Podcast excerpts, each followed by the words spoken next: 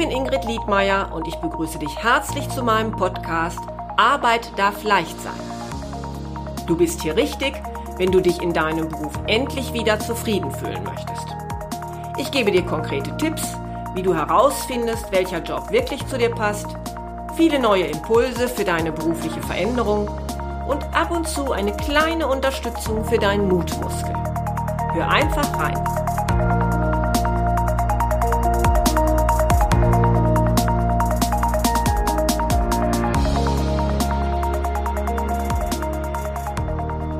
Ganz herzliches Hallo zu meiner ersten Folge nach meiner Podcast Sommerpause. Schön, dass du wieder dabei bist und mir zuhörst. Ich weiß, dass gerade jetzt während der Corona-Zeit der ein oder andere überlegt, sich beruflich neu zu orientieren. Aber manchmal scheitert es daran, dass er oder sie nicht weiß, wie man seine Überlegungen nun am besten strukturiert. Und daher möchte ich dir heute eine Methode aus Japan vorstellen, die man dafür ganz toll benutzen kann. Bestimme dein Ikigai wird daher heute unser Thema sein.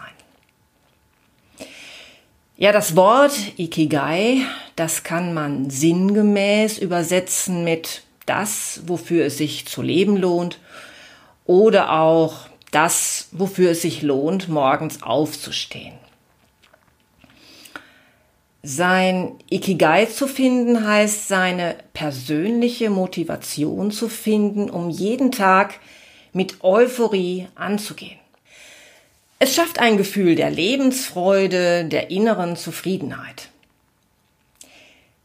In der japanischen Kultur hat dieser Findungsprozess eine wichtige Bedeutung und ja, so ist es nicht von ungefähr, dass auch in Deutschland das Finden des eigenen Ikigai immer bekannter geworden ist. Ja, jetzt fragst du dich natürlich, aber wie findet man sein Ikigai? Und dafür ist es notwendig, dass man sich vier Fragen stellt oder ich sag mal besser in vier Bereichen entsprechende Fragen stellt. Die erste lautet, was liebe ich in meinem Leben? Dann, worin bin ich besonders gut? Was braucht die Welt und wofür werden meine Fähigkeiten auf dieser Welt gebraucht? Und schließlich der vierte Bereich, Wofür werde ich bezahlt? Wie kann ich mit meiner Arbeit Geld verdienen?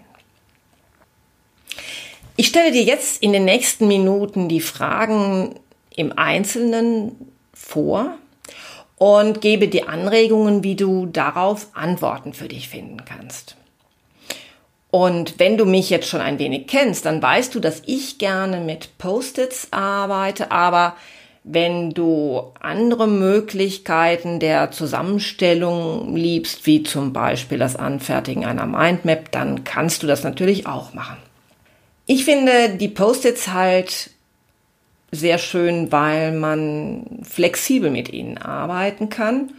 Und hier bei unserem Finden des Ikigai würde ich dir vorschlagen, vier verschiedene Farben zu nutzen. Das heißt, für jede Frage eine andere Farbe. Das macht es dann später einfacher, ähm, das erkläre ich dir dann noch, sie entsprechend zu strukturieren. Kommen wir nun einmal zur ersten Frage. Was liebst du in deinem Leben besonders? Für manch einen ist die Frage vielleicht gar nicht so ganz einfach zu beantworten. Aber wenn du dich fragst, was lässt dein Herz höher schlagen, so dass du morgens gerne aus dem Bett springst, bekommst du vielleicht eine Antwort. Du kannst dich aber auch fragen, was du als Kind schon gerne getan hast und dir auch heute noch gefällt oder Wann leuchten deine Augen, wenn du mit Freunden über eine bestimmte Sache sprichst? Bei welchen Tätigkeiten kommst du so richtig in den Flow, dass du darüber die Zeit vergisst?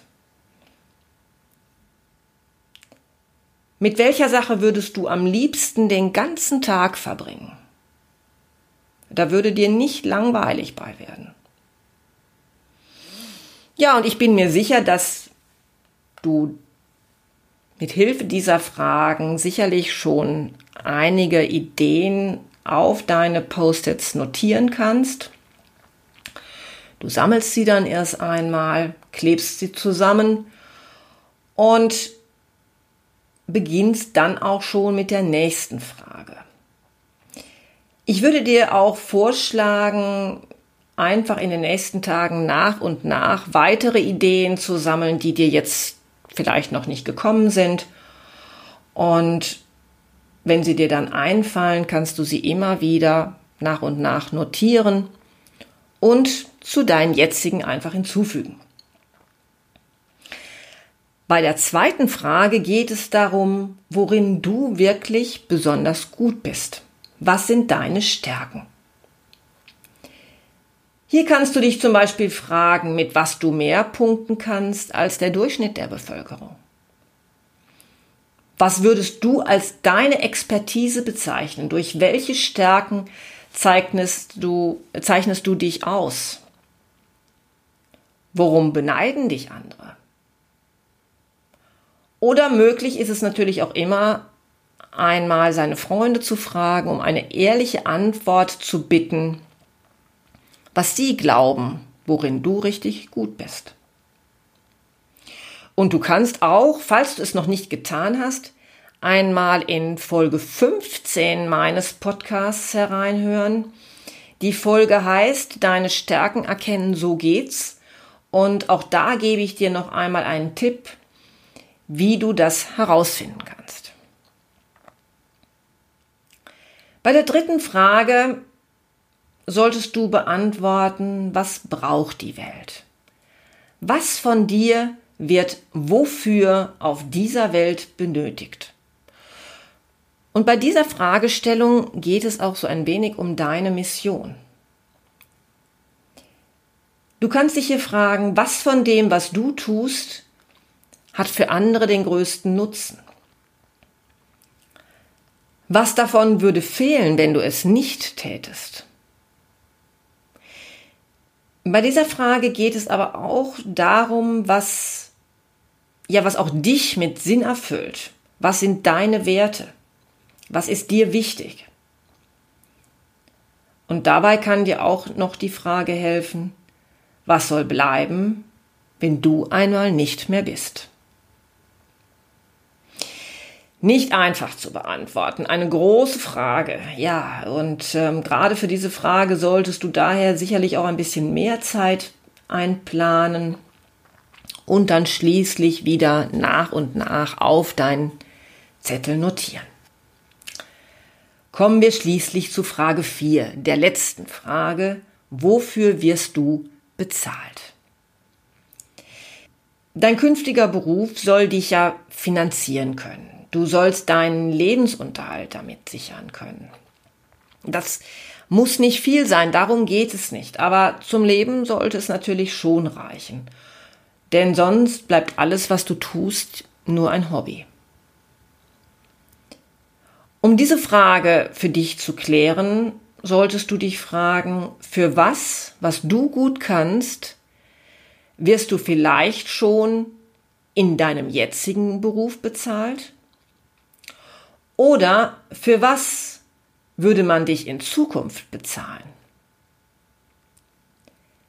Welche deiner Fähigkeiten, Stärken, Talente sind also Geld wert?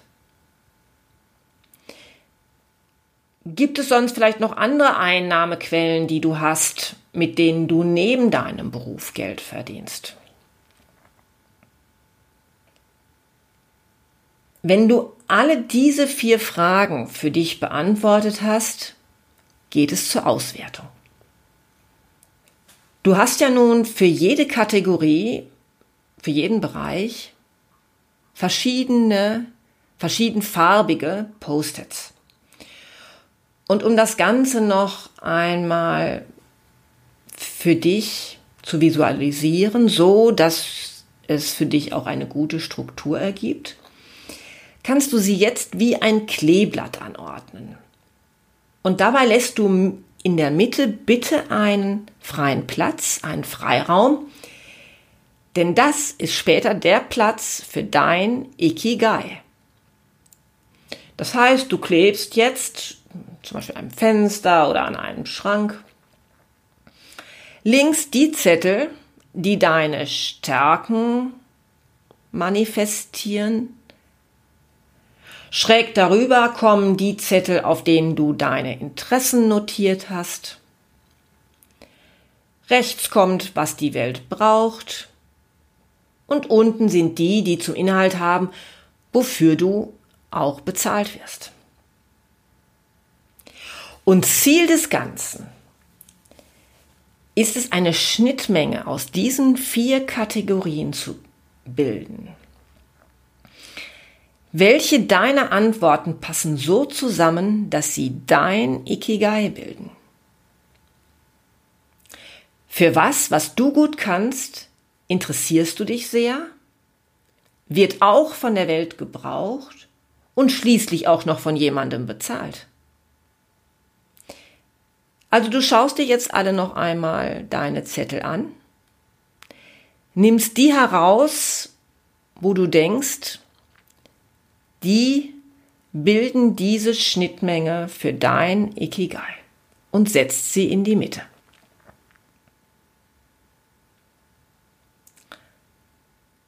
Betrachte das Finden deines Ikigai ruhig als Projekt für eine kurze Zeit. Nimm dir am besten in den folgenden Tagen immer wieder Zeit, um zu reflektieren, ob dir noch etwas für dein Kleeblatt einfällt. Achte auf die Dinge, die du gut kannst, die du gerne tust. Beobachte, was andere dir spiegeln, dass sie das, was du tust, als wertvoll erachten. Und wenn du dann die Zettel im Ikigai betrachtest, kannst du sehen und überlegen, welches Berufsbild, welchen Job du dir damit kreieren kannst, mit dem du nun herausgehst, um dich beruflich zu verändern. Eins möchte ich noch ansprechen. Und zwar kann es sein, dass dir die ein oder andere Frage besondere Probleme macht. Dass du für diese Frage wenig Antworten findest. Dass du merkst, irgendwie kommst du da nicht richtig weiter. Ja, das macht dir auch nicht so richtig Spaß, diese Frage zu beantworten dann kann es sein, dass du an dieser Stelle auf das stößt, was wir als Coach sogenannte innere Blockaden oder limitierende Glaubenssätze nennen. Etwas, was dich hindert, für dich die richtigen Antworten zu finden. Und ja, manchmal ist das alleine nicht immer ganz einfach, diese Schwierigkeiten, diese Hindernisse aus dem Weg zu räumen. Und das ist so ein bisschen ein Punkt, wo ich dir sagen möchte, da kann es hilfreich sein, dir einen Coach zu suchen.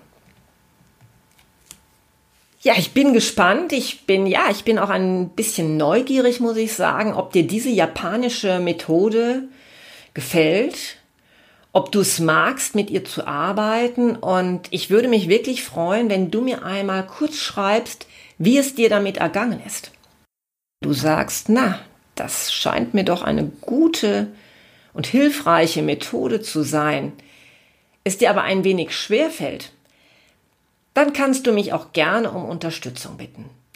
Schau einfach unter www.liedmeier-coaching.de und da findest du alle meine Kontaktdaten, so dass du auf mich zukommen kannst. Ich freue mich jetzt erst einmal, wenn du auch das nächste Mal wieder zuhörst. Bis bald und.